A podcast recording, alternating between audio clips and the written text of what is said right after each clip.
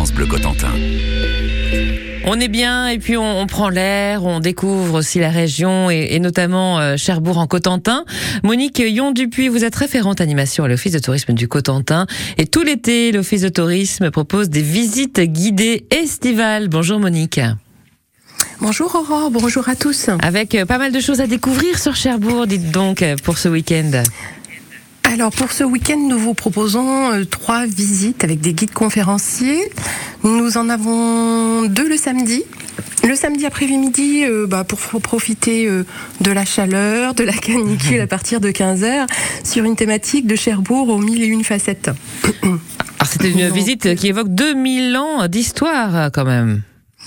très très riche. Ça part donc de l'occupation gallo-romaine jusqu'à une partie très importante avec la ville moderne jusqu'à aujourd'hui.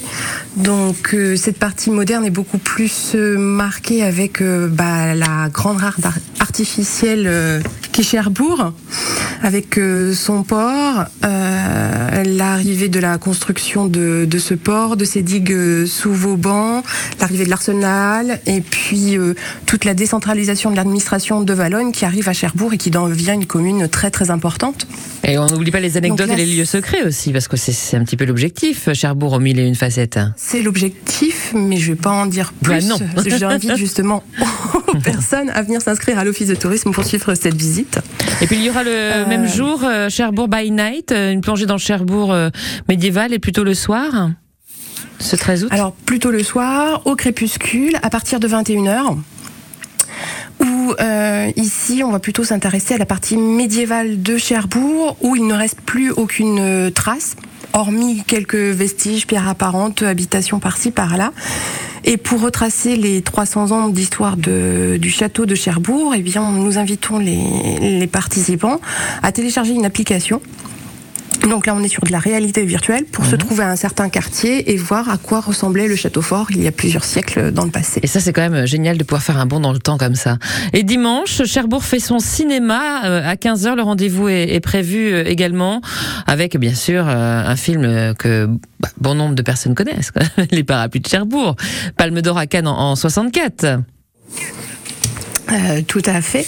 Donc ça, c'est notre porte d'entrée puisque les parapluies de Cherbourg ne sont pas, ne n'est pas le seul film qui a été Non. tourné sur place. Euh, on a une multitude, on va dire même du plus récent, c'était l'année dernière, en 2021, où les Cadors ont été tournés sur place. Avec Jean-Paul hein. Euh, voilà. Euh, on pourrait avoir d'autres films comme La Marie du Port avec Jean Gabin dans les années 40, euh, 49. Euh, Qu'est-ce qu'on pourrait citer comme autre film? La course à l'échalote avec Jane Birkin en 75. Enfin, bon, bon Euh, nombre de et films hein, finalement. ouais, de films. Hum. Voilà. ouais. Donc il faut de s'inscrire. hein. Excusez-moi, il faut s'inscrire euh, pour participer à toutes ces visites. Oui, au préalable à l'office de tourisme du Cotentin, vous vous rapprochez de nous pour qu'on vous donne le numéro de téléphone ou également une billetterie en ligne.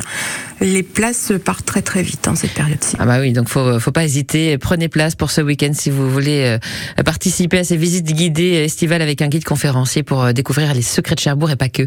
Merci beaucoup euh, Monique Yon-Dupuis, référente animation à l'Office de tourisme du Cotentin pour ces belles idées de sortie. Et bel été à vous. À bientôt.